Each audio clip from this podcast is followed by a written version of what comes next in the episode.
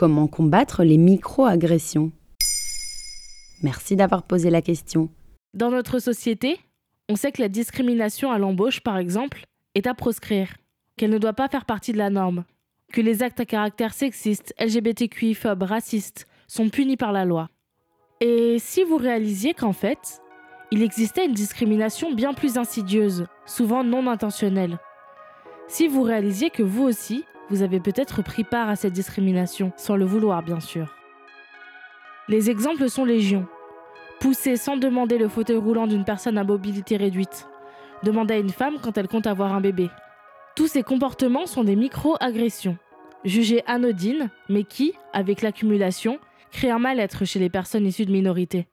Et d'où vient ce concept? C'est dans les années 70 que le psychiatre Chester M. Pierce pose un mot dessus. Il s'en sert pour décrire des licenciements abusifs et des insultes de patrons blancs sur des employés afro-américains. Bien plus tard, en 2010, dans son livre Microaggressions in Everyday Life, le psychologue Derald Wingsu replace le mot dans un contexte moderne et le définit comme des insultes ou attitudes intentionnelles qui créent, encouragent et renforcent la marginalisation. Selon le psychologue Derald Wingsu, il y a une véritable typologie des microagressions. D'abord, le micro-assaut, ou l'insulte de base, qui est intentionnelle et détectable.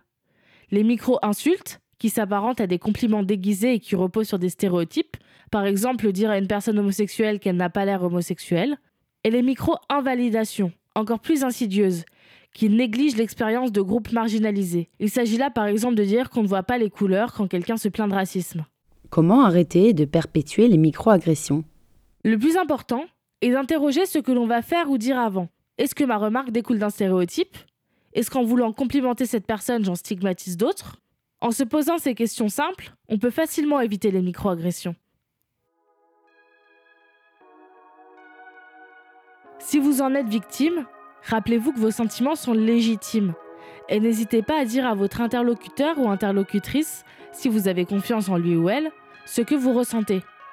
Les personnes microagressées peuvent finir par se sentir isolées ou perdre leur perception de la réalité tant leur expérience est minimisée.